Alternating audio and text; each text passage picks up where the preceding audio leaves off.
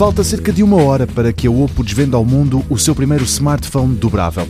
Que o equipamento aí vem já não é segredo. A fabricante chinesa publicou um curto vídeo onde o mostra, não em detalhe, mas pelo menos revela o essencial, ou seja, que tem um ecrã dobrável e que se abre como um livro não faz é mais do que isso, ou seja, não se conhecem características como o tamanho e os componentes. O preço e a data em que vai estar à venda estão também entre as incógnitas à volta deste dispositivo. O nome sim, o nome é conhecido uma vez que foi revelado. Chama-se Oppo Find N. É sobre ele que se vai debruçar o mundo digital alargado desta tarde. O convidado é Arne Erkelmann, o alemão que é o diretor de produto da Oppo Europeia. É ele quem vai revelar todos os pormenores acerca deste novo equipamento.